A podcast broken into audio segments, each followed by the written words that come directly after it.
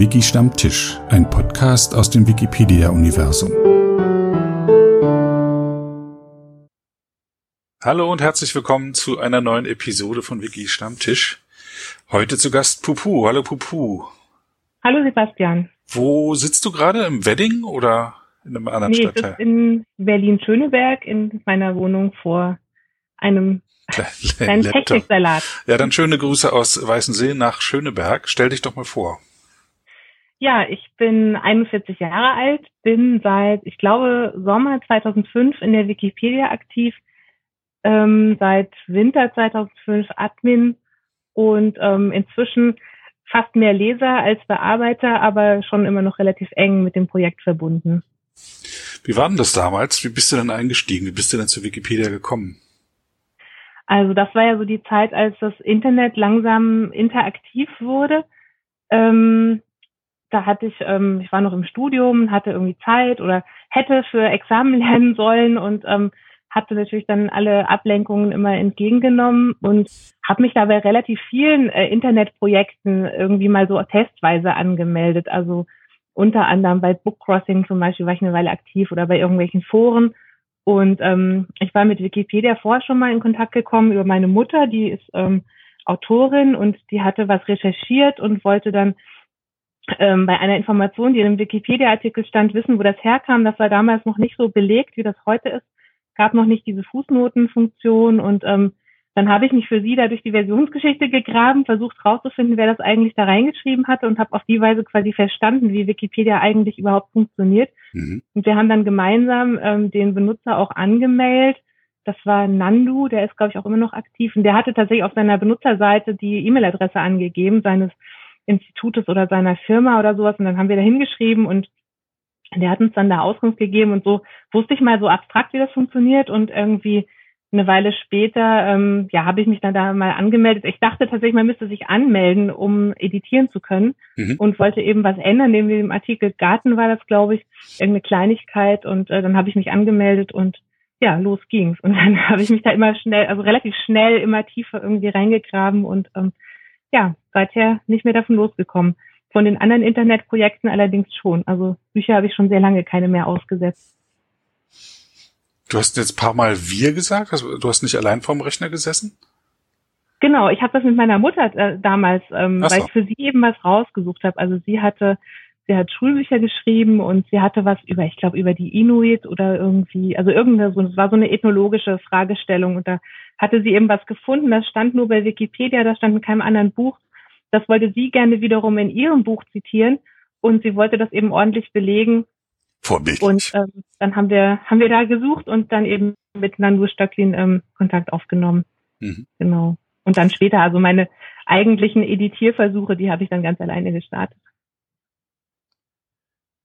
Hast du was hast du dann so bearbeitet? Hattest du da Interessenthemen oder bist du allgemein durchgewildert? Ähm, da müsste ich jetzt selber mal in die Versionsgeschichte zurückgucken. Hm. Also ich glaube, das war so, ähm, waren so auch aus dem Bereich meiner meiner Hobbys und so äh, Sachen. Ähm, das war ja noch die Zeit, als es auch viele, äh, wirklich noch viele rote Links gab zu auch übergreifenden Themen, als vieles noch gar nicht geschrieben war oder sehr, sehr kurz war und auch so viele Strukturen noch im Aufbau waren. Und da konnte man eben relativ schnell ähm, Sachen ergänzen oder auch Sachen neu strukturieren oder sowas. Und da habe ich mich dann so ein bisschen reinge, reingehängt. War das deine Motivation damals, äh, bei der Wikipedia einzusteigen? Also wie gesagt, die Motivation war eigentlich eher Neugier. Ähm, halt nochmal so ein Projekt, ähm, wo man irgendwas machen kann, wo man irgendwie interagieren kann, wo man selber was ändern kann. Und es ist so, ich habe davor schon äh, viel geschrieben, also auch für Zeitungen und sowas.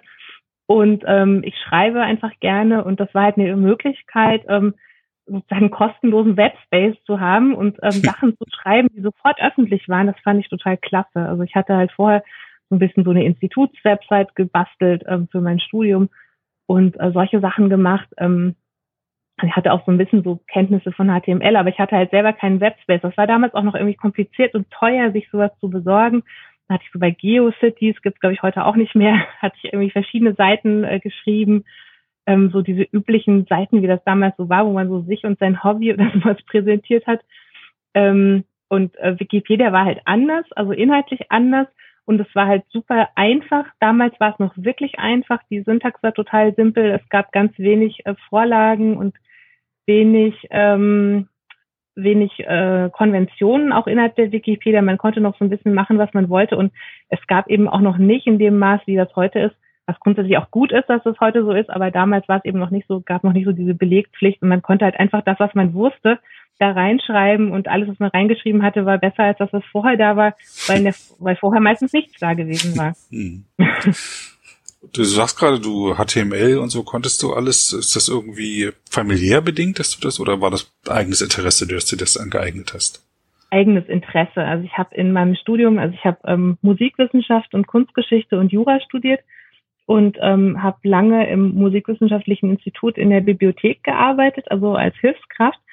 Und das bedeutete halt auch, dass man relativ viel Zeit einfach da sitzen musste an so einem Tresen und wenn da halt gerade keiner gekommen ist und irgendwas wollte oder bestellen wollte oder so, dann saß man da halt und ähm, die Uni hatte damals schon halt eine richtig gute Internetverbindung. Zu Hause musste man sich noch mit so einem furchtbaren Modem einwählen. Das war irgendwie teuer und musste irgendwie Free Mail diese, diese Einwahlprogramme nutzen und so weiter, kann man sich heute auch kaum mehr vorstellen. Aber an der Uni war halt so dieser Luxus des dauernden Internets vorhanden, wirklich eine schnelle Leitung. Und dann habe ich damals so ein Buch gelesen online, das hieß Self-HTML, das kennst du vielleicht auch noch. Das war auch von einem... Gibt's auch noch, ist als, als Wiki verfügbar. Ah ja, Genau, damals war es eher wie so ein Forum aufgebaut und das war im Prinzip ein Buch, wo man sich quasi selber beibringen konnte, ähm, HTML zu schreiben. Und ähm, das habe ich in dieser in meiner Arbeitszeit ähm, als Hilfskraft in der Bibliothek einfach durchgelesen und dann nebenbei so eine kleine Institutswebsite ähm, geschrieben, so als Testobjekt sozusagen. Mhm. Und deswegen hatte ich so ein bisschen dann diese Kenntnisse. Aber sonst war es einfach nur so Neugier für das, was da gerade so passierte und möglich wurde. Und also ich habe ja, ich habe ähm, 95 ähm, angefangen zu studieren und ähm, das war halt wirklich noch so die Zeit, wo man, äh, wenn man ins Internet wollte, in irgendwelchen Rechenzentren stundenlang warten musste, bis ein Terminal frei wurde. Und äh, zu Hause hatte man halt kein Internet. So, das war halt wirklich so neue Welt und spannend und aufregend und so. Mhm. Benutzt du heute den Quelltext-Editor oder den Visual Editor? Ich benutze beides. Mhm. Ähm, also ich finde den Visual Editor für viele Sachen total bequem. Und es gibt einfach noch bestimmte bestimmte Sachen, die gehen mit dem, mit dem Visual Editor nicht oder sie sind kompliziert. Also zum Beispiel, ähm, das ist jetzt echt so schon Detailkram, aber wenn man ähm, aus demselben Buch mehrfach zitieren möchte und aber von verschiedenen Seiten zitieren möchte, dann muss man es eigentlich immer noch im Quelltext eingeben. Das geht nicht über den Visual Editor. Oder wenn man es mit dem Visual Editor versucht, dann muss man wirklich so komische Workarounds nutzen, die dann für andere wiederum schlecht nachvollziehbar oder schlecht ähm, editierbar sind. Hm. Deswegen benutze ich es da meistens nicht. Obwohl ich es mir wünschen würde, weil es an sich total praktisch wäre, wenn man es da auch benutzen könnte. Aber so für normale Textänderungen oder sowas benutze ich den sehr gerne. Weißt du eigentlich, ähm, ob es irgendwelche Statistiken gibt oder sowas? Also ob jetzt neue Benutzer, die dazukommen, mit dem Visual Editor besser zurechtkommen oder länger dabei bleiben? Also Nein, da weiß ich nichts darüber. Weil, ich also nehme, würde mich interessieren, ob das, ob das so ist.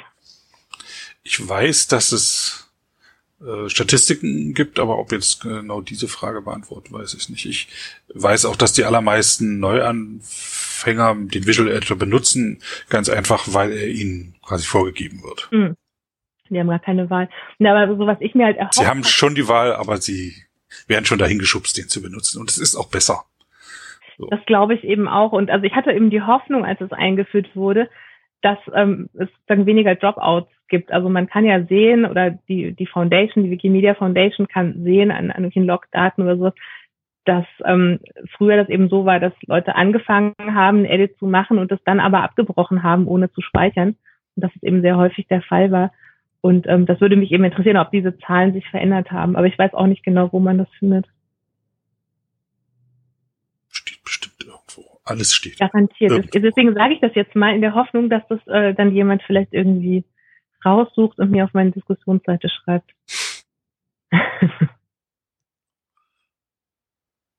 Was ist heute deine Motivation? Warum bist du nach so langer Zeit noch dabei? Also ich glaube, es hat so einen gewissen Suchtfaktor natürlich. Es hat auch so ein gewisses Gewohnheit, das ist so eine Gewohnheitstätigkeit geworden. Also ich bin halt irgendwie Wikipedianer und ähm, werde das wahrscheinlich auch immer sein. Also das ähm, ist halt so, wie wenn man ein Instrument äh, spielt oder sowas, man kann das dann irgendwann und dann ähm, gibt es keinen Grund, das irgendwie damit aufzuhören. Ähm, auch wenn ich es eben jetzt nicht mehr so intensiv machen kann und auch zum Teil nicht mehr machen will, ähm, wie das vielleicht früher der Fall war, aber ähm, so richtig davon loskommen kann man, glaube ich, gar nicht. Muss ich dann schon losreißen, es aus dem Herzen reißen sozusagen. Ja, also man denkt es halt immer mit. Also ich merke schon, das lässt so ein bisschen jetzt nach, wo ich nicht mehr ganz so viel mache, aber so, man ist irgendwo, man sieht irgendwas ähm, und denkt, ach, darüber gibt es bestimmt noch keinen Wikipedia-Artikel. Oder wenn es schon einen gibt, dann könnte da noch ein besseres Foto rein oder irgendwie so.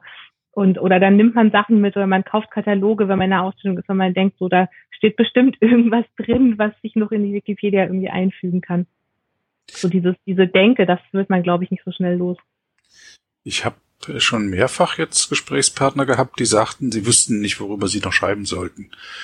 Ähm, es gibt auch einige Leute, die sagen, die, die wesentlichen Artikel seien eigentlich geschrieben. Aha. So habe ich schon das gehört. Und gibt noch, noch so einen Seitenast, der sagt, zwei Millionen Artikel, die kann man nicht mehr verwalten. Mhm. Ähm, wobei ich, okay, ähm, da, ich wollte eigentlich nicht sagen, was ich denke, sondern ich wollte dich ausfragen. Moment, muss mich kurz also, zusammenreißen. Dass man das nicht mehr verwalten kann, also das Verwaltungsproblem, das sehe ich schon auch. Also ich sehe schon dieses Aktualitätsproblem. Also wenn man jetzt zum Beispiel sich mal so durch zufällige Artikel oder so einfach mal so ein bisschen durch die Wikipedia durchklickt, dass es sehr viele Artikel gibt, ähm, die nicht mehr aktuell sind oder die ähm, eine Aktualisierung brauchen könnten. Und ganz schlimm finde ich so diese Ankündigungen so, was weiß ich, die in irgendeinem Ortsartikel steht dann drin, irgendwie die neue Brücke über die Wupper soll im Frühjahr 2014 eröffnet werden oder sowas. Und niemand hat irgendwie nachgetragen, ob sie tatsächlich eröffnet wurde oder ob das Projekt stecken geblieben ist oder weiß der Himmel. Und ähm, also das ist auch was, was ich manchmal beim offenen Editieren mache, dass ich gezielt nach solchen Formulierungen einfach mit der Suchfunktion suche, so dieses soll in 2014 oder wird mhm. demnächst oder sowas. Dann kann, kann manche so kleine Sprachfetzen sich überlegen, die typischerweise in solchen Ankündigungsformulierungen vorkommen und dann eben einfach mal, das lässt sich meistens ja ganz leicht nachrecherchieren, ob das dann passiert ist oder ob das nicht passiert ist und ähm, wenn man es nicht rausfinden kann, kann man zumindest die Formulierung irgendwie entschärfen, dass es nicht mehr ganz so veraltet sich anhört. Hm. Das Aber also das, das sehe ich schon ein Problem und das ist auch was, was glaube ich für viele Leute nicht so spannend ist. Also das ist halt nicht so interessant, irgendwie so Artikel nachzupflegen. Ähm, genau, ich, wenn ich mit Neulingen zu tun habe, dann ähm, lese ich auch oft so den Satz, ähm, die, äh, weiß ich, die, dieses Spaßbad ist eines der äh, beliebtesten in Remscheid. So, und dann ähm, schreibe ich, schreib doch mal hin, ist, ist 2016 eines der beliebtesten der in Remscheid. Dann das erstmal schon das beliebteste ist schon schwierig, so dann macht man vielleicht noch einen Beleg dazu, äh, war das groß Benutzerzahl hat, dass es noch fünf andere Spaßbäder gibt und dieses halt nun besonders frequentiert wird. Aber, aber man hat auch gleich den Dreh drin, man schreibt für die Ewigkeit. Ne? Man schreibt mhm. nicht, weil in zwei Jahren kann er schon nicht mehr stimmen oder in 20, aber man hat hingeschrieben, jetzt 2016 ist es eins der beliebtesten oder eins der meistbesuchten. So, dann ja. hat man auch bei dem Neuling gleich äh, die, so eine Änderung. Du schreibst jetzt nicht für eine Tageszeitung, sondern du schreibst für eine Enzyklopädie. Genau, und es aktualisiert sich eben auch nicht von selbst. Also das ist auch was, was ich manchmal in Gesprächen so mitkriege, dass Leute halt davon ausgehen, dass sich das dann schon von selber aktualisieren würde, so nach dem Motto, es gibt ja diese Schwarmintelligenz und diese Community und die, die werden das dann schon machen. Und aber dass es halt am Ende gar nicht so viele Leute sind und dass die gar nicht damit hinterherkommen, selbst wenn sie es machen wollten ähm, das alles immer dann nachzutragen, ob das Spaßbad auch in 2017 noch das beliebteste ist, das, das muss man den Leuten erst irgendwie vermitteln. Hm. Äh, Disclaimer, ich habe keine Ahnung, wie viel Spaßgeber, äh, Spaßbäder es in Remscheid gibt. ich natürlich noch viel weniger. Ja. Spielt es für dich eine Rolle, ähm, wie viele Leute deine Artikel lesen? Nee, überhaupt nicht. Also ich schreibe in erster Linie für mich selbst. Also ähm, das ist, wie gesagt, auch das, was ich am Anfang eben schon toll fand, dass man hier eben schreiben kann und äh, veröffentlichen kann und irgendwie keinen Verlag braucht und keine Zeitungsredaktion oder so irgendwie jemanden, der einem das okay gibt, ähm, sondern dass man da einfach drauf losschreiben kann. Das, das ist für mich auch immer noch das, das Tolle an, an Wikipedia. Also klar, ich sehe auch den Nutzen, den das dann für die Allgemeinheit hat und ähm, wertschätze das auch, weil ich mich eben auch selber vielfach dann darüber informiere oder mir ein Bild von Dingen mache. Ähm, und äh, deshalb mache ich eben auch so, also in, in begrenztem Umfang, aber eben auch so Wartungs- und Admin-Arbeiten, weil ich schon sehe, dass es das eben auch braucht. Aber das, was mir eigentlich Spaß macht, ist das Schreiben. Und das einfach für mich. Hast du schon mal einen Artikel ähm, äh, der Jury oder den Jurys vorgeführt, um daraus, äh, um dafür die, die Auszeichnung lesenswerter Artikel oder exzellente Artikel zu erhalten? Ja, ja, also ich habe mehrere exzellente, sage ich jetzt mal, ich muss mal nachgucken, wie viele das eigentlich sind, und auch lesenswerte. Und ich habe auch verschiedene Artikel gehabt, die auf dieser schon gewusst ähm, Hauptseitenrubrik waren. Und mal zählen. Fünf exzellente, ein lesenswerter. Mhm. Und äh, bist du in diesen Juryprozess reingegangen, um den Artikel zu verbessern oder um ähm, dieses Schleifchen dann zu kriegen? Ähm, sowohl als auch. Ist eine fiese sowohl Zuspitzung, ich weiß. nee, also, also das ist zum Teil sind das ähm, Artikel gewesen, die ich im Schreibwettbewerb geschrieben habe. Und dann ist das fast so ein Automatismus, dass wenn die jetzt nicht komplett äh, abgekackt haben im Schreibwettbewerb, dass die dann nominiert werden, also oft auch von den Juroren, ähm, und man dann automatisch in diesen Prozess reingerät. Ähm, und dann ist es so, das war früher auch noch ein bisschen aktiver, dieses äh, Artikel-Review, dass es eben auch wirklich eine Möglichkeit war, Feedback zu bekommen, den Artikel zu verbessern. Und ähm, dann war das auch so eine Art Automatismus, dass man dann aus dem Review eben dann in, in diese Auszeichnungskandidaturen ähm, reingegangen ist. Und ich habe das vor einiger Zeit nochmal probiert mit einem Artikel, das war aber so ein bisschen so ein Schnellschuss letztlich. Ähm, und da habe ich dann auch gemerkt, dass da die Ansprüche so sich so verschoben haben hin zu bestimmten formalen Fragen, äh, die mir persönlich einfach nicht wichtig sind, ähm, dass mir dann auch dieser Auszeichnungsprozess irgendwie nichts gebracht hat oder nicht keinen Spaß gemacht hat. Und dann ähm, hatte ich da einige sehr blöde Diskussionen und habe es dann am Ende wieder gelassen und bin jetzt auch gerade nicht mehr so motiviert, nochmal was einzustellen. Mhm. Ich selber habe das quasi, also ich habe immer gesehen auf der Startseite und bei verschiedenen Artikeln, dass es das gibt exzellente, lesenswerte Artikel ähm, und habe das jetzt im letzten Jahr mit einem Artikel gemacht. Wohnsiedlung mhm. Paulinenhof äh, ist, mhm. äh, ist nicht lesenswert oder exzellent geworden. Ich weiß nicht mehr, wo ich mich angemeldet hatte, weil es zog sich irgendwie hin und war noch Anforderungen, aber es hat wirklich zur Qualität des Artikels beigetragen, dass ich mhm. da den, das wiedergekriegt habe.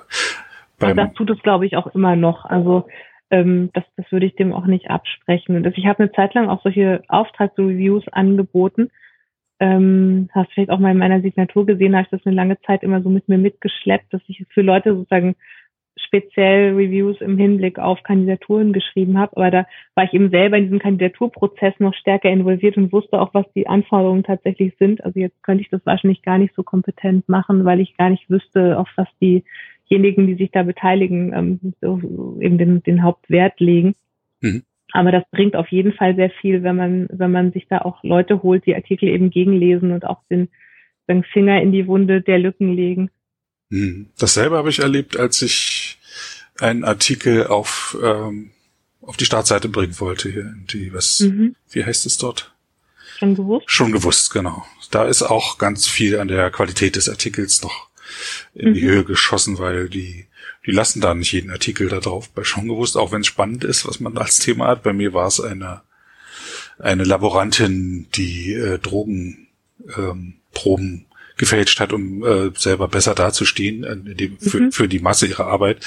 Und dann mussten 35.000 Fälle neu aufgerollt werden. Klingt ja erstmal spannend, aber der Artikel ja. hat missfallen. So, der musste dann noch mal ein bisschen umgeschrieben werden. Das fand ich Inhalt, gut. Also inhaltlich, also weil, ja. weil Sachen gefehlt haben oder stilistisch? Also weil das finde ich jetzt auch noch ein Aspekt, der bei diesen Auszeichnungskandidaturen eben eine Rolle spielt, dass der Stil eben oft sich verbessert.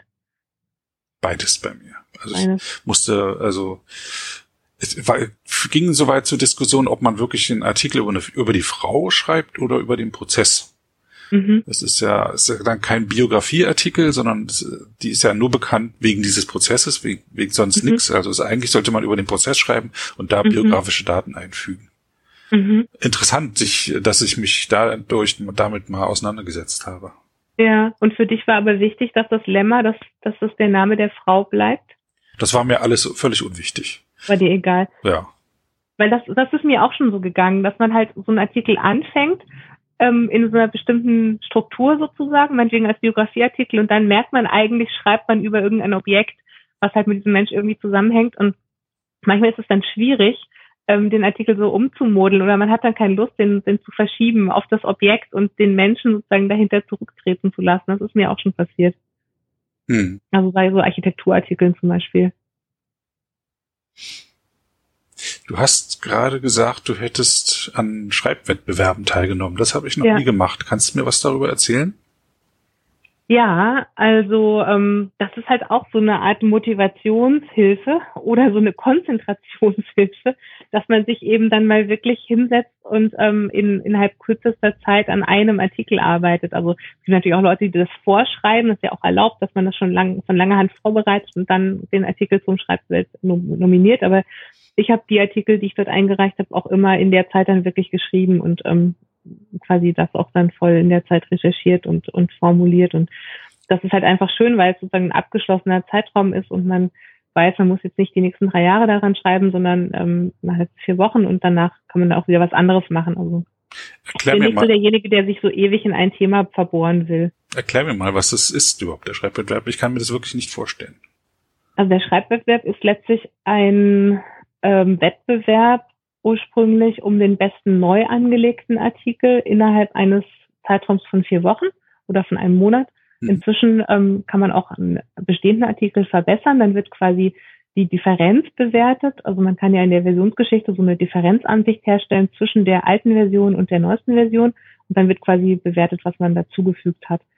Ähm, das hat eben auch damit zu tun, was wir vorhin schon gesagt hatten, dass eben einfach viele Lemmata jetzt schon vergeben sind und ähm, Viele Artikel sind aber sehr alt oder vielleicht auch nur sehr kurz oder nicht sehr gut und ähm, dann soll der Schreibwert kann eben auch dazu dienen, so einen Artikel auszubauen. Und ja, dann schreibt man da vor sich hin und am Ende wird das durch eine Jury bewertet.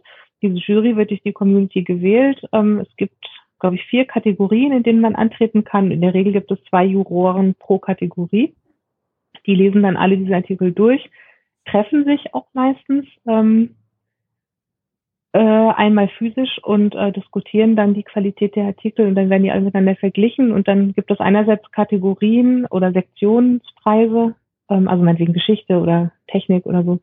Und ähm, dann gibt es eben auch noch so einen Gesamtsieger mit einer kleinen Liste von Preisträgern. Und ja, das macht man einerseits aus Spaß an der Freude und am Schreiben und andererseits kann man dann eben auch was gewinnen. Da gibt es dann manchmal Spenden von irgendwelchen Unternehmen oder von Wikimedia Deutschland, die irgendwelche Sachen, Sachspenden äh, ausloben. Und dann gibt es auch eine ganze Menge so Privatpreise von Wikipedianern. Das sind dann oft eher so Sachen wie so selbstgekochte Marmelade oder irgendwie so kleinere Sachen, die man dann da gewinnen kann. Das heißt, man muss schon ein bisschen Erfahrung haben, um da eine Chance zu haben im Wettbewerb. Absolut.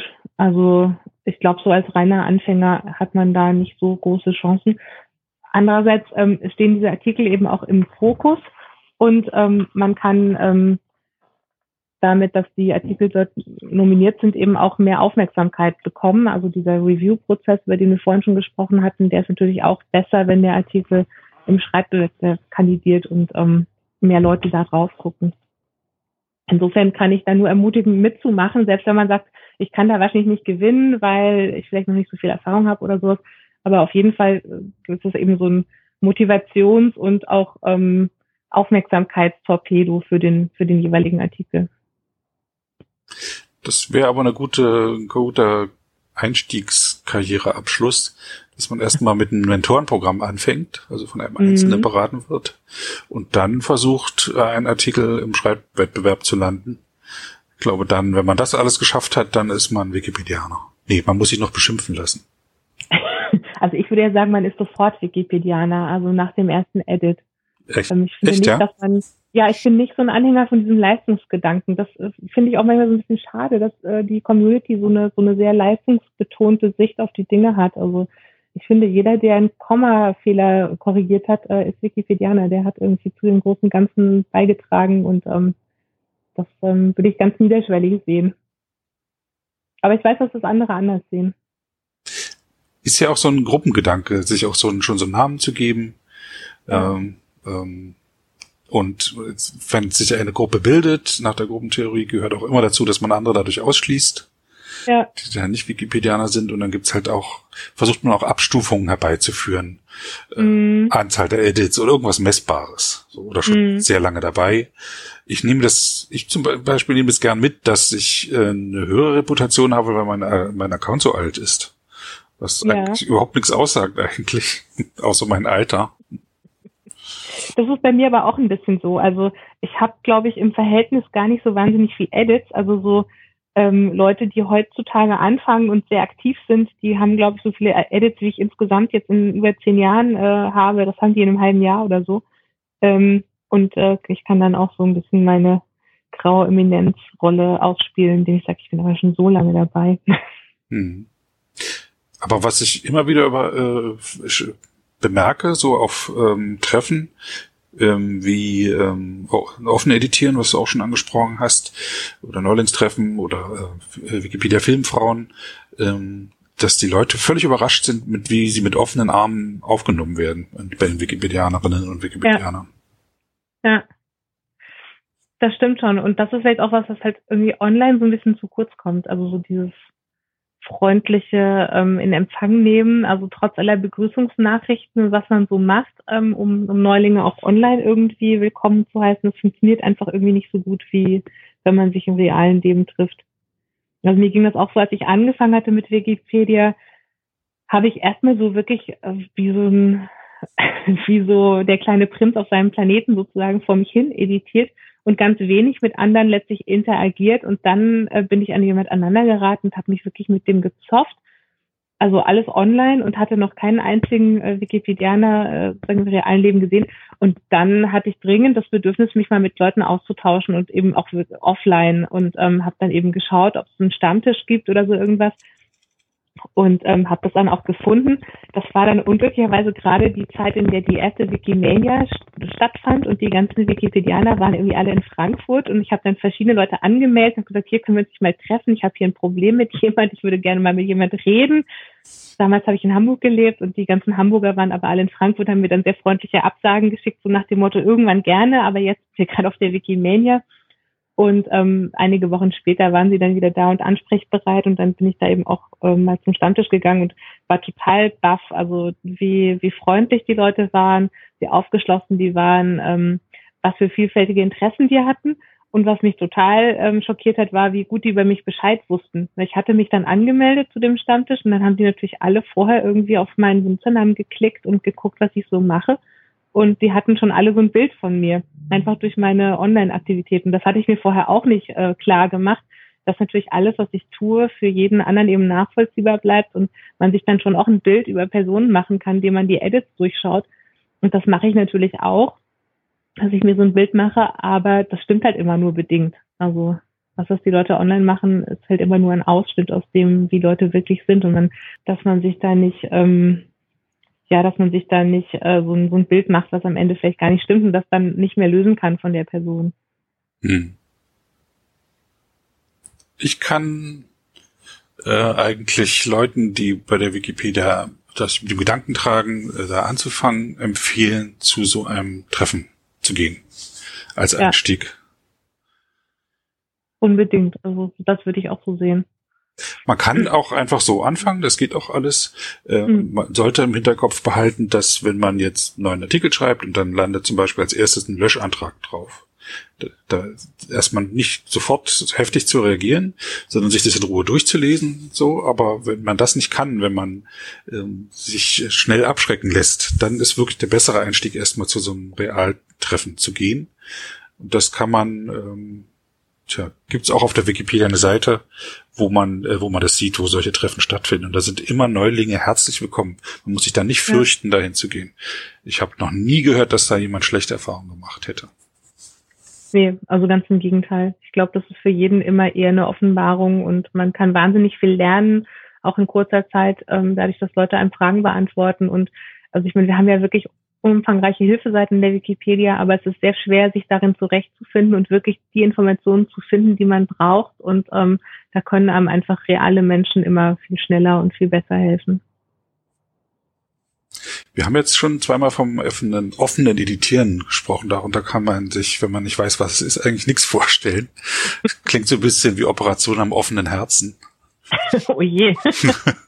Was ist denn offenes so sollte das eigentlich nicht klingen. Also gemeint war eben, dass es in erster Linie offen ist, also die Betonung auf offen, nämlich ein, ein offenes Treffen, wo man einfach hinkommen kann und wo es keine Vorgabe gibt, was man da tut. Also es ist letztlich einfach eine Runde von Wikipedianern, die sich treffen und dann bei dem Treffen das machen, was sie vielleicht zu Hause auch machen würden, mit dem Unterschied, dass sie eben alle in einem Raum sitzen dass man sich eben bei Problemen oder Fragen jederzeit gegenseitig ansprechen kann. Und das ist halt insbesondere auch gedacht für Wikipedianer, die vielleicht noch nicht so lange dabei sind und äh, besonders viele Fragen haben oder denen besonders viele Sachen noch irgendwie unklar sind, dass die da ihre Fragen loswerden können, weil eben Leute dabei sind, die sehr erfahren sind und ähm, das dann schnell beantworten können oder Hilfestellung leisten können. Es ist aber kein so Neulingsformat im engeren Sinne, also es ist irgendwie kein da soll jetzt nicht unterrichtet werden oder so, da werden keine Vorträge gehalten oder so. Man geht jetzt nicht dahin, um irgendwie bestimmte Sachen zu lernen. Es ist eher so ein, ähm, da kann ich meine Fragen loswerden, Format. So habe ich das auch empfunden. Ich hatte, bevor ich da mal hingegangen bin, äh, die, keine rechte Vorstellung. Ich dachte, dann sitzen alle stumm nebeneinander, was sie auch zu Hause tun können, um mal irgendwie mhm. mit Menschen in Kontakt zu kommen oder so. Aber so ist es gar nicht dann, dann, sondern wenn man dann mal wirklich eine Frage hat und manches lässt sich im persönlichen Gespräch leicht erklären, kann man die einfach in den Raum stellen und sofort springt jemand auf und hilft einem. Genau, genau, sowas gedachten. Also das ist ein bisschen entstanden aus dem Stammtisch. Es gab halt in Berlin einen Stammtisch, den habe ich längere Zeit so mitorganisiert und ähm, irgendwann hatte ich persönlich da keine Lust mehr drauf, weil ich wenig Zeit für Wikipedia hatte und dann das Gefühl hatte, so mein einziger irgendwie größerer Kontakt mit Wikipedia besteht darin, dass ich einmal im Monat in der Kneipe sitze und mit Wikipedianern rede. Und ich hatte eigentlich viel mehr Lust, irgendwie zu editieren und dachte so, Mann, irgendwie könnten wir uns nicht so treffen, dass wir irgendwie in der Zeit an der Wikipedia arbeiten. Dann kann man sich ja trotzdem nebenbei mal unterhalten, wenn man das will. Und dann habe ich das einfach mal angefangen und ähm, ja, es hat sich irgendwie gleich nur eine gewisse Nachfrage dann auch eingestellt und es hat sich jetzt verstetigt und es gibt Mitorganisatoren, die das auch dann mit in die Hände genommen haben, dass es weitergeht damit. Und es gibt auch eine ganze Reihe Nachahmer in anderen Städten, das freut mich natürlich. Und mir war eben wichtig, also weil Wikipedia ja so ein offenes System ist und mir das eben auch sehr gut daran gefällt, so dieses jeder kann da mitmachen, man muss vorher keinen Kurs absolvieren oder sowas. Man wird vorher nicht irgendwie abgefragt, ob man bestimmte Fähigkeiten hat oder nicht. Und genauso sollte eben auch so dieses Treffen sein eben. Deswegen war mir das mit dem Offenen schon sehr, sehr wichtig und ich habe auch irgendwie alle, die versucht haben, das zu vereinnahmen und da irgendwie so eine Vortragsreihe oder sowas draus zu machen, die habe ich da alle irgendwie überzeugen können, dass das besser in anderen Formaten aufgehoben ist und dass das eben wirklich so ein auch thematisch ähm, sehr offenes Treffen bleiben kann. Liebt man öfter, ne? Dass ähm, Leute begeistert sind von einem Format und dann das verbessern wollen? Aber dann so übers Ziel hinausschießen, dass ein anderes Format dabei herauskommt. Und dann ist die Kunst, sie darauf zu bringen, äh, dieses andere Format durchzuführen, einfach. Das, äh, genau. Hm. Also es hat manchmal auch so ein bisschen so dieses, äh, also im Fernsehbereich nennt man das Audience Grabbing. Also mhm. wenn irgendwie der eine einen James Bond Film zeigt, den neuen, dann programmiert der andere Fernsehsender was dagegen irgendwie, um die Zuschauer zu sich zu ziehen. Ähm, weil die, weil die sowieso schon mal oder weil die schon mal sowieso versammelt sind. Genau, genau, weil man weiß, da sitzen viele Leute vom Fernseher und dann versucht man die zu sich zu ziehen. Und so ähnlich ist das, glaube ich, auch so bei Veranstaltungen. Wenn man halt sieht, okay, da kommen jetzt immer 20 Leute zum offenen Editieren oder 15 Leute, dann äh, will man die eben auch gerne gleich übernehmen für die Idee, die einem selber vorschwebt. Und ähm, äh, da ist manchmal vielleicht auch so ein bisschen Angst da. Man könnte so eine Veranstaltung ansetzen, dann kommt keiner. Und also da kann ich wirklich nur raten, macht es einfach. Also ich habe auch ganz oft Stammtische initiiert und habe gesagt, es ist mir total egal, ob da jemand kommt. Ich nehme ein Buch mit und äh, wenn keiner kommt, dann trinke ich halt irgendwie ein Bier und äh, lese mhm. mein Buch und äh, gehe nach zwei Stunden wieder nach Hause. Und es ist immer irgendjemand gekommen. Mhm. Also ich habe noch nichts angeboten, was dann wegen mangels Teilnehmern ausgefallen wäre. Und Wikipedianer sind alle neugierig und auf neue Formate sind sie in der Regel auch neugierig. Und ich glaube, man kann wirklich alles einfach ausprobieren und dann sieht man ja, ob es dann eine längerfristige Sache wird oder ob es eher so was war, was man einmal ausprobiert hat. Aber einfach machen. Ich habe ja meinen Podcast auch Wiki Stammtisch genannt. Mhm. Ähm, ähm, weil ich auf diesen Stammtischen immer interessante Gespräche geführt habe.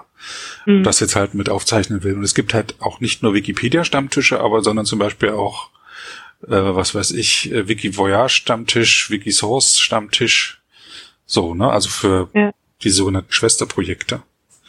Aber es gibt auch andere Stammtische, ähm, zum Beispiel OpenStreetMap führt auch Stammtische durch. Ja, ja. Linux macht, glaube ich, auch Treffen zum Beispiel. Linux User Group gibt ja auch ganz viele Treffen. Genau. Also es geht da dann nicht nur darum, Bier zu trinken. Ich selber trinke immer nur Cola, sondern es, eigentlich geht es um die Gespräche. Ja. ja. Und das ist das Tolle daran, dass man das machen kann. Ja. Und es gibt genau, auch, und ähm, das hm. Schöne ist halt, also bei so einem, äh, sag ich mal, normalen Stammtisch, da sind dann halt oft immer die gleichen Leute und irgendwann kennt man so deren Themen und das Schöne an deinem Stammtisch ist eben, dass du ja immer mit ganz unterschiedlichen Leuten sprichst und man dann eben so, eine, so einen Rundumblick bekommt. Das fällt mir sehr gut daran. Ich war zu Anfang auch nicht sicher, wie das wird, ob jemand kommt, so. Mhm. Oder ich war auch offen dafür, dass man vielleicht zu viert das macht oder zu dritt und dann immer durch über die sich ändernden Themen, Themen spricht, aber es hat sich erstmal als ähm, tja, Interviewformat etabliert von selber sozusagen. Ja, und also ich finde auch schon sozusagen die Kontinuität besteht halt auch in deiner Person sozusagen. Also das hält sozusagen die einzelnen Folgen des Podcasts auch zusammen, dass, dass eben immer du derjenige bist, der die Fragen stellt und halt auch sozusagen ähnliche Fragen oder eine ähnliche Art der Gesprächsführung, dann weiß man so ein bisschen auch, was auf einen zukommt, auch wenn es halt ganz unterschiedliche Gesprächspartner sind und so hat das mhm. dem Format so seinen Rahmen auch gegeben. Mir gefällt das sehr gut so. Ja, aber ja, ich äh, war jetzt, äh, bin gestern vom Chaos Communication Kongress in Hamburg wiedergekommen, wo es eine große Podcast-Ecke gab, einen großen Podcast-Tisch gab mhm. wo man äh, mit acht äh, Headsets, wo man, wo am laufenden Band Podcasts aufgenommen worden wurden, auch ein Wiki-Stammtisch. Es gab eine große Bühne, auf dem Podcast aufgezeichnet worden und über das Podcasting gesprochen wurde. Es nimmt gerade an Fahrt auf. Also vor mhm. zwei Jahren haben sie noch unter der Rolltreppe gestanden äh, letztes Jahr hatten sie schon eine kleine Bühne, dieses Jahr eine große Bühne. Ähm, Podcasting wird für immer mehr Leute interessant, die, äh, weil Podcasting eben nicht ist, sich eine Sounddatei am Computer anhören, sondern das mit dem Mobilfunk zu hören, wenn man ja. unterwegs ist. Man, es, es, hat ja. auch den Vorteil gegenüber beispielsweise Lesen, dass man die Augen noch frei hat und auch und die Hände frei hat.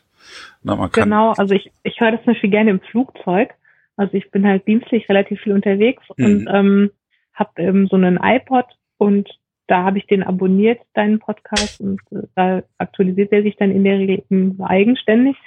Und ähm, im Flugzeug finde ich es halt immer total angenehm, ähm, wenn ich nichts Hand haben muss und da nicht irgendwie so mit äh, Klapptisch und Kaffee und Buch oder irgendwie oder Zeitung hantieren muss. Und dann kann man sich da einstöpseln und kann eben auch, wie du sagst, die Augen zumachen und ähm, sich so ein bisschen wegbeamen und das anhören. Also ich höre es auch manchmal auf dem Weg zur Arbeit im Bus oder sowas. Hm. Es gab ja eine große Welle vor etwa drei Jahren mit oder vier Jahren mit den Hörbüchern, das kam so auf. Mhm. Die, dass man sich halt für 10 Euro, 20 Euro ein Hörbuch gekauft hat. Ähm, und das geht jetzt eher aufs Podcasting über, ähm, wobei da sich, wie ich jetzt gelernt habe, auch du die, die eine Stunde als Obergrenze gern gehört wird. Es gibt auch Podcasts, die zwei oder drei Stunden dauern und trotzdem ganz viele Zuhörer haben, weil die einfach so gut sind. Mhm. Ja, und dann gibt's noch so fünf Minuten Podcasts von den öffentlich-rechtlichen zum Beispiel. Und ja. es gibt ganz unterschiedliche Themen. Also es ist über Fußball, über Politik, über Angeln, über ja, ich höre halt sehr viel Radio. Also für mich ist es letztlich so eine Art Fortsetzung des Radio-Features. Also ich höre gerne so, so Deutschlandfunk oder sowas mit so ausladenden Feature-Sendungen, ähm, zu, wo eben auch längere Beiträge zu, zu Themen sind und oder längere Interviews oder sowas. Und das ist für mich so ein bisschen eine Fortsetzung aus der, aus der Radiowelt. Und ich bin zum Beispiel jemand, der keine Hörbücher hört. Also ich mag das gar nicht, ähm, Hörbücher zu hören. Und hm. ähm, Podcasts sind für mich aber was ganz anderes. Ich habe oft abends Radio gehört, dann wollte ich auch keine Musik hören, sondern Leute, die sprechen, wo ich dann auch drüber nachdenken kann, so um runterzukommen. Mhm. Aber es ist halt, ähm, äh, wie heißt es, lineares Radio hören. Man ist darauf angewiesen, dass jetzt was Interessantes gesendet wird. Und das genau. kann man genau. mit einem Podcast eben umgehen, so wie man mit Netflix oder whatever äh, oder YouTube das umgehen kann am Fernseher inzwischen schon äh, und sich wirklich nur Sendungen anschaut, die einen jetzt wirklich interessieren oder auch da was Neues entdecken kann, ohne da, davon abhängig zu sein, was jetzt gerade läuft kann man das eben auch im Hörbereich machen. Ja, man kann es halt auch jederzeit unterbrechen. Das finde ich halt auch sehr angenehm. So, ich kann das dann, wenn ich dann angekommen bin, dann äh, schalte ich es halt aus und wenn ich wieder einschalte, geht es halt genau an der Stelle weiter, wo ich zuletzt aufgehört habe. Also deshalb würde ich als Podcast auch jetzt nicht Sachen hören wollen mit super aktuellen Informationen, ähm, wo mir dann was fehlt oder sowas, sondern so dieses, sage ich mal, eher reflektierende, erzählende Format, wie jetzt dieses hier, das ist halt, da ist es egal, ob ich das jetzt mittendrin mal unterbreche und dann später weiterhöre oder nicht. Auf der anderen Seite kann man auch vorspulen. Das stimmt, mache ich aber nicht. Also ich höre das tatsächlich ganz brav einfach so hintereinander weg und das springt ja dann auch einfach zur nächsten Folge. Also ich höre halt oft dann am das Ende der einen Folge und den Anfang der nächsten so hintereinander weg. Das, mhm. ähm, lasse ich einfach so durchlaufen. Ist eigentlich der Abspann zu lang? Wo ich ähm, die, die, Lizenz, mit der ich, Lizenz. Wo ich die Lizenz erkläre, ja. Nö, also ich finde, das geht noch. Also ich, was mir tatsächlich ganz gut gefällt, ist die Art und Weise, wie du es sprichst. Also es gab ja auch mal dieses äh, gesprochene Wikipedia-Projekt, da habe ich auch eine Zeit lang mitgemacht, wo man dann eben Artikel eingelesen hat und aufgezeichnet und am Ende dann eben auch immer die Lizenz vorgelesen und äh, das haben wir immer so runtergerattert, so ein bisschen so wie äh, bei Risiken und Nebenwirkungen fragen Sie einen Arzt oder Apotheker, so ähnlich. ähm, und das finde ich eigentlich ganz schön, dass du das irgendwie so eher so sinnbetont ähm, äh, vorträgst. Das finde ich okay. Ja, ich möchte das, also mein Gedanke dahinter war, dass äh, Leute, die mit der Lizenz erstmal nichts anfangen können, das wirklich erklärt kriegen, wie das, ja. was sie jetzt damit mit diesem Podcast tun können. Ja. Ja, ist halt. Ja, Hast hab, du denn den Eindruck, es wird tatsächlich nachgenutzt in irgendeiner Form? Also macht irgendjemand von der Lizenz Gebrauch? Bis jetzt nicht. Nein, ich lade es ja auch. Ich lade es einmal in, in WordPress hoch, äh, weil technisch nur RSS-Feeds nur darüber erzeugt werden können. Es mhm. geht in Wikimedia nicht, obwohl ich da auch jetzt schon arbeite an einem Entwurf, wie man es da reinbringen könnte. Und ich lade es aber auch nochmal auf Wikimedia Commons hoch. Mhm. So für die Ewigkeit. Mhm. Aber ich meine, kannst du dir eine denkbare Anwendung vorstellen, wozu man die Lizenz benötigt? Ja, ähm, ich habe jetzt schon mit Radiomachern gesprochen, die sich durchaus interessiert zeigten. Dort mhm. muss man es aber auf eine halbe Stunde oder auf eine Stunde genau hinschneiden. Mhm. Und das muss ich jetzt nicht selber machen, sondern das kann jemand machen durch diese Lizenz. Ja, ja und du hast dann quasi das Bearbeitungsrecht schon eingeräumt. Und man hat auch äh, O-Töne von Leuten, die äh, interessant sind, mhm. die entweder was Interessantes sagen oder durch ihre Person interessant sind, äh, könnte die verwenden. Ich kann mir auch vorstellen, äh, dass bei Biografieartikeln, also bei Leuten, die einen eigenen Wikipedia-Artikel haben, wie Erik Möller oder Deborah Weber-Wulf, dass das so als Sprachbeispiel dient. Das ja. wäre auch noch eine Nachnutzungsmöglichkeit. Ja, ja, stimmt. Also ja, doch, gibt Szenarien. Ich weiß aber noch keinen, wo das äh, passiert wäre.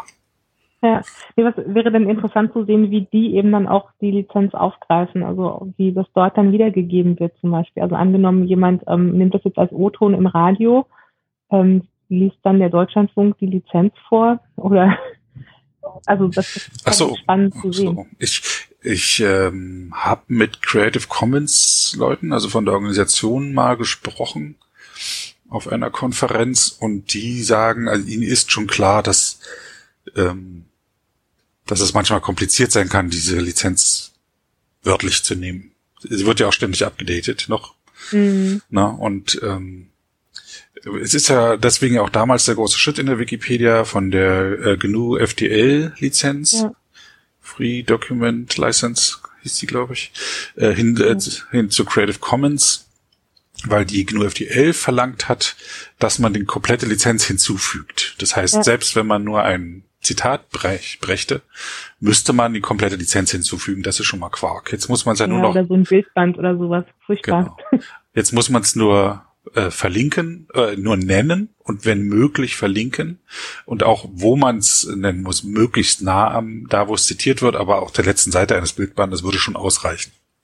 Und auch auf ja, einer genau. Webseite muss es nicht unbedingt neben dem Bild, sondern in der Nähe des Bildes stehen.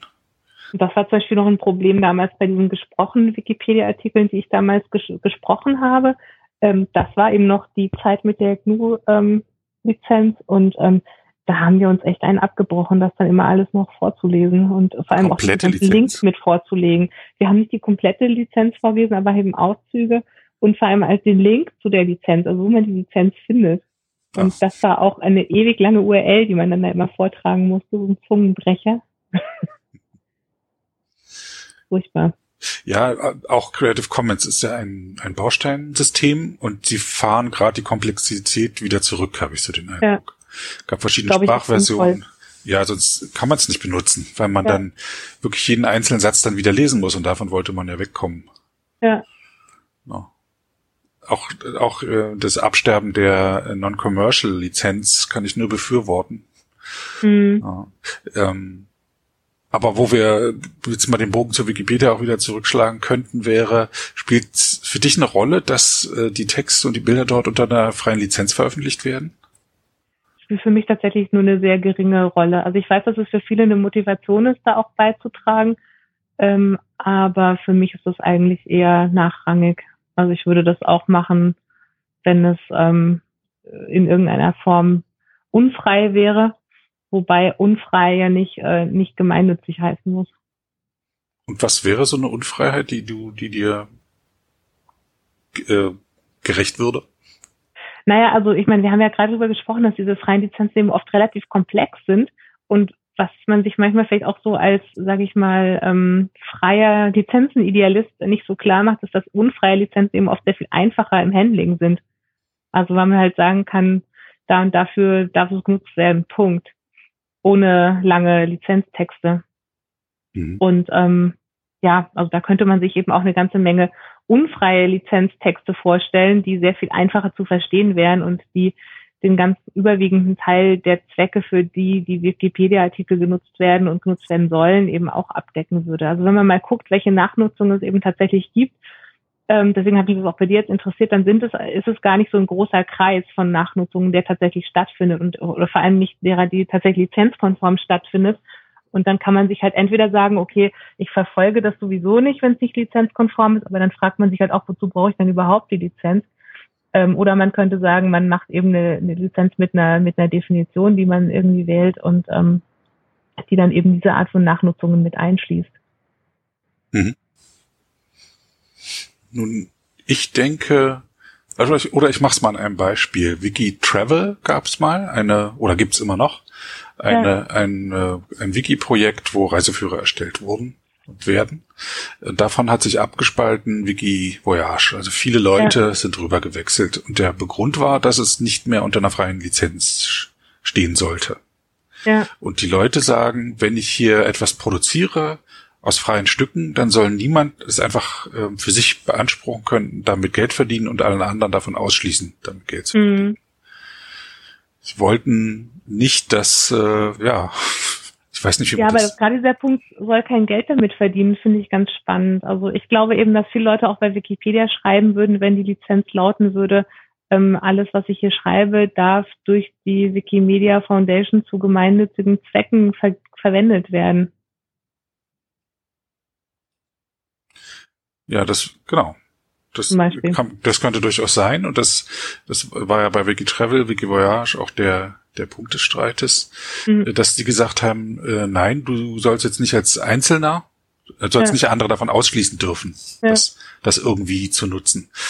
Und es soll jede Schule und jeder, jede kleine, äh, kleine Lokalblatt äh, oder jeder, weiß ich, irgendwie Kegelverein das einfach nutzen, mhm. ohne sich Gedanken mhm. machen zu müssen. Müssen sie leider doch, weil die Lizenzen noch zu kompliziert Eben, das ist halt das Problem. Also am Ende sind. ist es so, die kleinen Kegelvereine machen sich entweder gar keine Gedanken und dann nutzen sie es, egal was da für eine Lizenz ist oder ob da überhaupt eine ist oder ob da keine ist. Das ist denen dann auch egal. Die nutzen das einfach.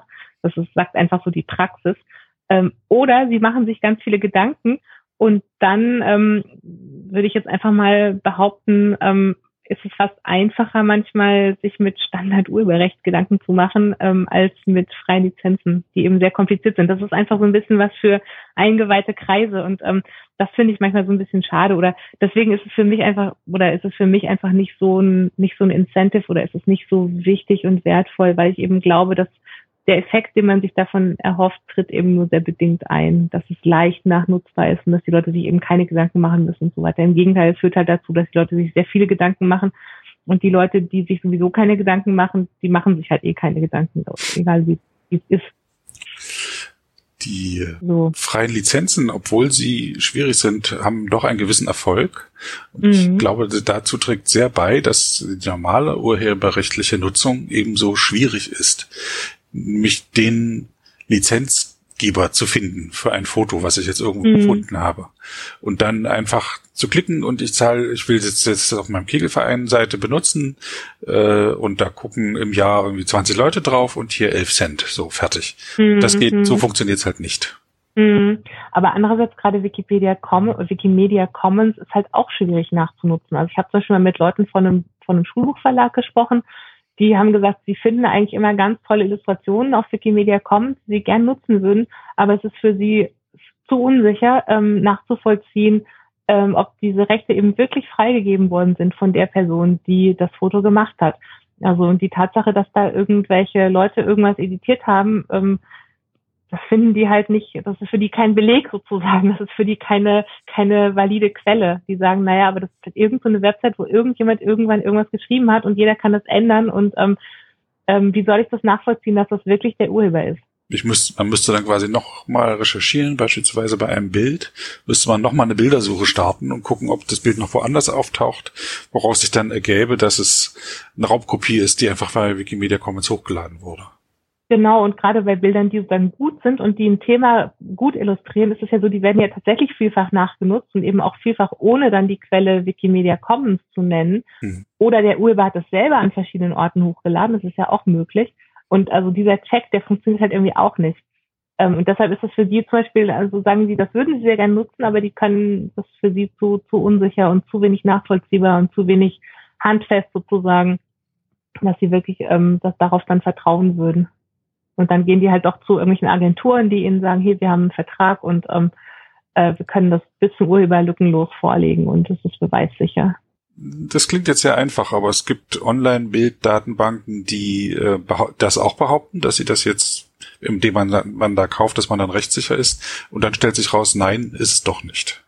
Natürlich, also ist ganz klar. Und also da gibt es auch ähm, Agenturen oder Datenbanken mit einem besseren oder einem schlechteren Ruf. Also das, ähm, das ist natürlich so, klar. Hm. Also es wird dadurch nicht besser sozusagen, aber aber es gibt eben so diese dieses Grundmisstrauen gegenüber gerade Wikimedia Commons ähm, Bildern und das kann ich auch verstehen. Also gerade auch von einem juristischen Standpunkt aus kann ich das verstehen, dass es eben am Ende einfach diese diese Bildbeschreibungsseite hat einfach einen ganz geringen Beweiswert.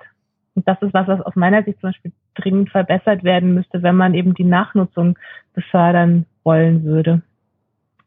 Interessanter Punkt. Hast du da Ideen oder Vorschläge, wie sowas aussehen wollen? Ich weiß nicht genau, wie man das machen könnte, ehrlich gesagt. Also zumindest nicht, wenn man sozusagen dieses, äh, dieses Anonymitätsdogma weiter hochhalten will, was ich persönlich an sich sehr gut finde und was, äh, was also aus meiner Sicht zum Beispiel viel höher zu bewerten ist als, als die freien Lizenzen. Also es widerspricht sich einfach so ein bisschen. Wenn ich dann den Urheber eines Bildes nied- und nagelfest ähm, feststellen will, ähm, dann kann der nicht anonym bleiben. Oder hm. es ist schwierig.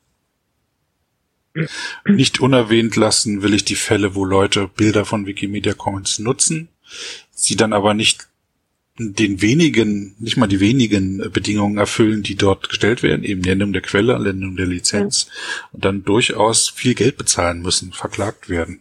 Ja. Namentlich äh, wird das politisch verwendet, um gegen rechte Parteien vorzugehen. Ja. Ist dann auch nochmal, ich weiß nicht, wie man das bewerten soll, aber das äh, zeigt auch, dass es jetzt nicht einfach so frei ist wie, ähm, wie die Luft zum Atmen, sondern eher wie Freibier, wo man nochmal nachfragen soll, ist das wirklich jetzt kostenlos? Ja, dann. Mhm. Wobei das verstehe ich so ein bisschen nicht. Also ich finde halt, wenn man, wenn man schon sagt, ich gebe das jetzt alles unter einer freien Lizenz irgendwie ins Internet, dann sollte man auch sagen, okay, ähm, am Ende habe ich gesagt, ich willige quasi in alles ein und macht damit, was ihr wollt. Und dann muss ich das auch akzeptieren, wenn das dann jemand nachnutzt, der mir nicht passt. Also wie gesagt, da finde ich eben, gibt es halt immer auch den Ausweg, äh, Sachen nicht unter eine Freilizenz zu stellen, wenn man eben bestimmen möchte, wer was wo wie nutzt, dann äh, kann man da eben die das, das ganz normale Urheberrecht benutzen. Dann muss man keine Freilizenz verwenden. Ich finde, wenn man sich für Freilizenzen entscheidet und für dieses Gesamtkonzept sozusagen, dann, dann muss man auch dazu stehen. Creative Commons Lizenzen sehen ja vor, dass man noch Zusatzbedingungen definieren kann. Ja. Was mir auf ähm, Wikimedia Commons bei Bildern unterkommt, ist zum Beispiel, dass dann verboten wird, dass es auf Facebook benutzt wird, das, das ja. Bild. Oder es wird gesagt, es soll nur auf Wikimedia-Projekten benutzt werden. Das ist für mich dann nicht mehr frei, dieses Bild. Nee, nee, das würde ich auch so sehen. Ich würde es dann auch dann gar nicht bei Wikimedia Commons nicht haben wollen. Ja, und dann wird letztlich die CC-Lizenz eben auch nur genutzt wie so eine Art Urheberrechtsbuch, ähm, wo man sagt, das ist so eine Art Basisgerüst und da hänge ich dann dran, was mir gefällt. Und wie gesagt, dann kann man auch einfach ganz normales Urheberrecht verwenden und sagen, das, das und das will ich und das will ich nicht. Okay, wir haben äh, jetzt lass uns mal einen Bruch machen. Wir haben noch einige Themen im Vorgespräch bes äh, äh, besprochen, die auf die ich gerne noch kommen würde. Und zwar ähm, eine Sache, die eigentlich äh, mir auf der Seele liegt, immer wenn ich äh, Frauen hier im Gespräch habe, ähm, spreche ich sie auch darauf an, auf Frauen in der Wikipedia weil das halt eine Minderheit ist und äh, weil, weil ich das sehr schade finde und ähm, weil Frauen es auch nicht leicht zu haben scheinen in der Wikipedia. Ich kann das nicht äh, wirklich erleben, weil ich einfach keine Frau bin. Vielleicht sollte ich mir mal einen weiblichen Account zulegen. Das wäre auch so eine mal. Idee. Mach hm. das mal. Das ist ganz spannend. Was erlebt, also was ich mal, erwartet mich mal dabei? eine, ich habe mal eine Socke angelegt, die hat ausschließlich Artikel über Handtaschen geschrieben.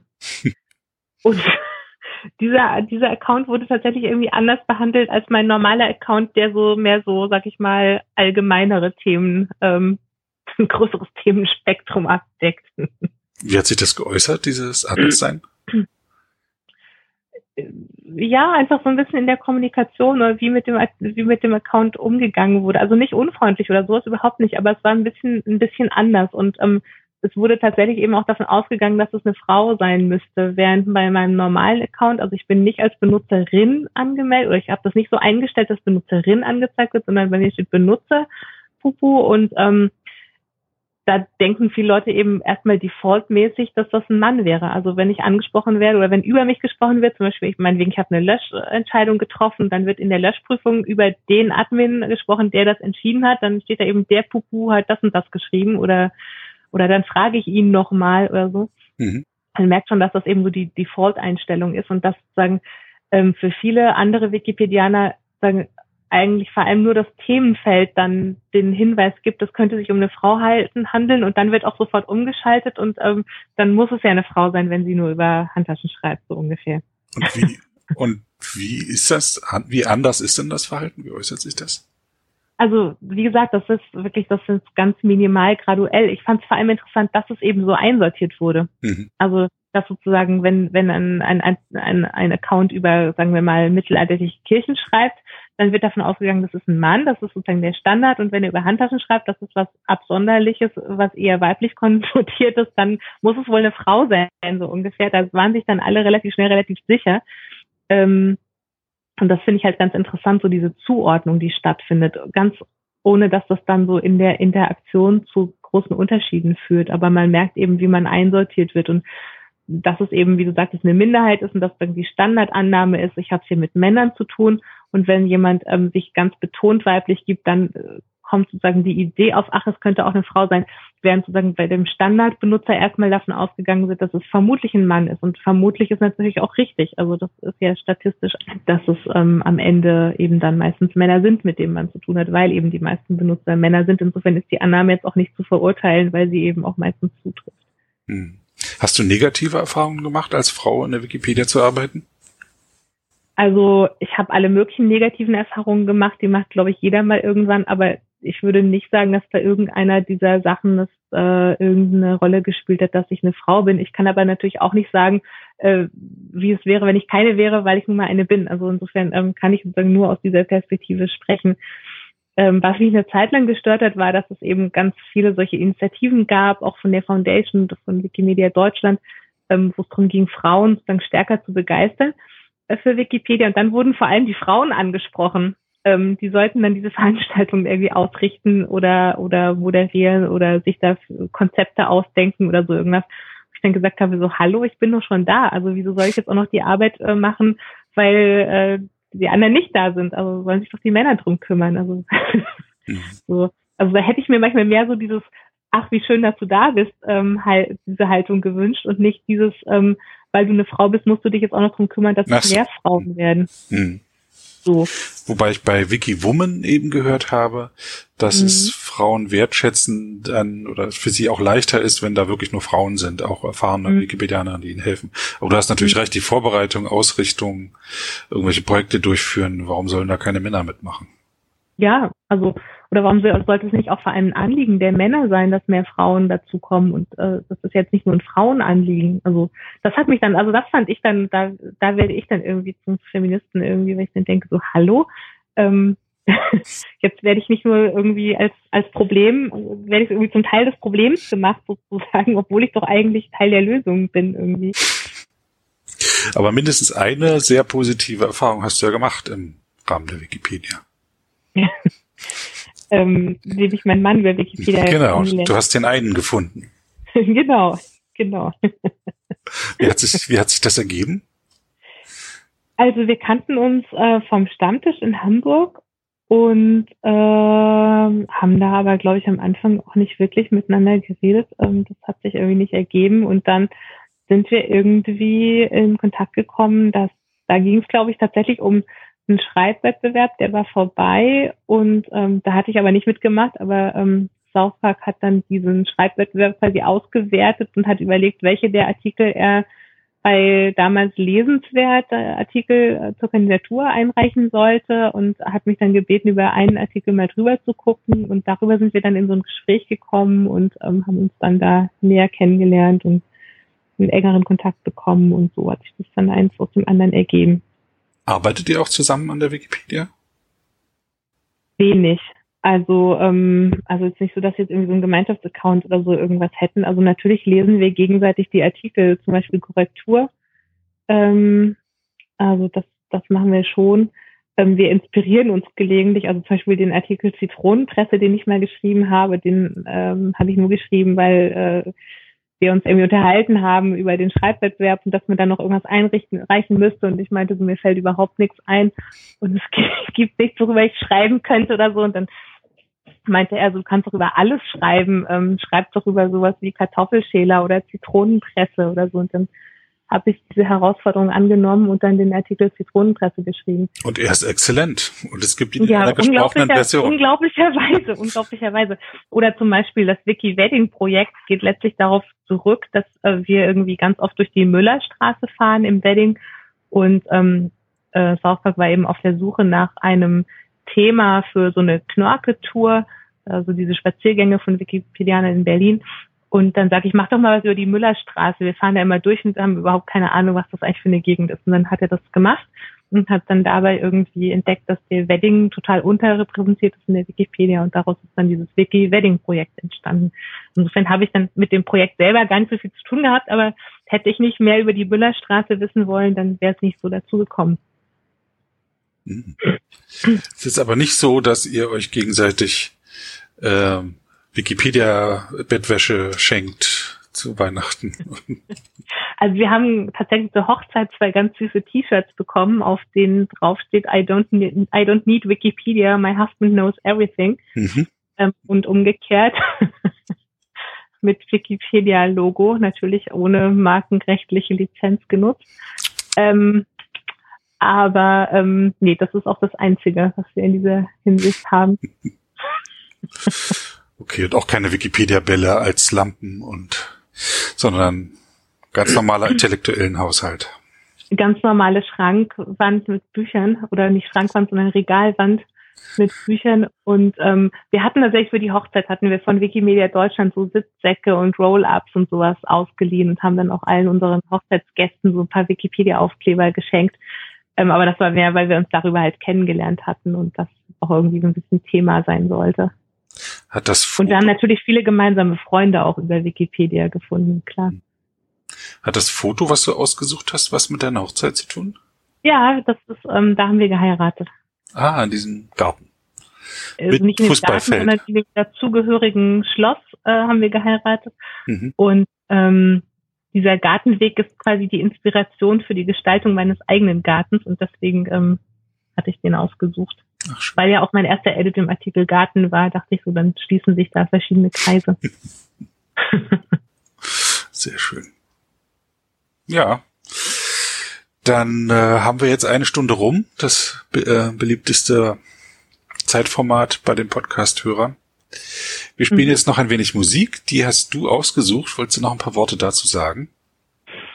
Genau, das ist alte Musik. Also ich habe, wie schon erwähnt, Musikwissenschaft studiert und ähm, habe mich da vor allem mit alter Musik des Mittelalters äh, beschäftigt. Das ist vom Mittelalter aus gesehen neuere Musik, nämlich aus der Renaissance und von einem Komponisten, den ich sehr schätze, von Victoria, so sakrale Musik ähm, aus, aus der Renaissance.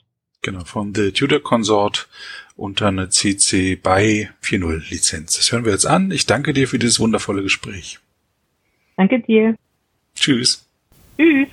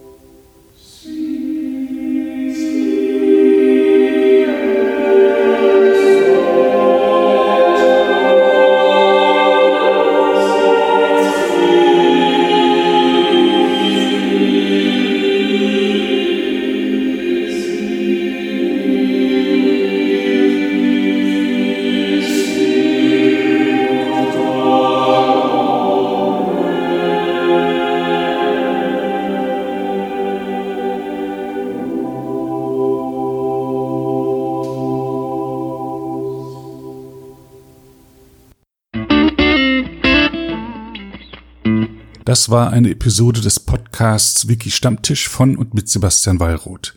Die Episode steht unter der Lizenz Creative Commons Namensnennung 4.0, abgekürzt CC by 4.0. Diese Lizenz erlaubt Ihnen erstens, die Episode zu teilen, also das Material in jedwedem Format oder Medium zu vervielfältigen und weiter zu verbreiten. Zweitens dürfen Sie die Episode bearbeiten, also das Material remixen, verändern und darauf aufbauen, und zwar für beliebige Zwecke, sogar kommerzielle. Ich als Lizenzgeber kann diese Freiheiten nicht widerrufen, solange Sie sich an die Lizenzbedingungen halten. Die Lizenzbedingungen lauten, erstens, Sie müssen als Urhebernamen Wiki Stammtisch, Sebastian Wallroth angeben. Zweitens, Sie müssen die Lizenz CC BY 4.0 angeben. Drittens müssen Sie, wenn möglich, einen Link zur Lizenz beifügen. Viertens müssen Sie angeben, ob Änderungen vorgenommen wurden. Fünftens dürfen Sie diese Angaben in jeder angemessenen Art und Weise machen, allerdings nicht so, dass der Eindruck entsteht, dass ich als Lizenzgeber gerade Sie oder Ihre Nutzung besonders unterstützte. Zuletzt dürfen Sie sechstens keine zusätzlichen Klauseln oder technischen Verfahren einsetzen, die anderen rechtlich irgendetwas untersagen, was diese Lizenz erlaubt.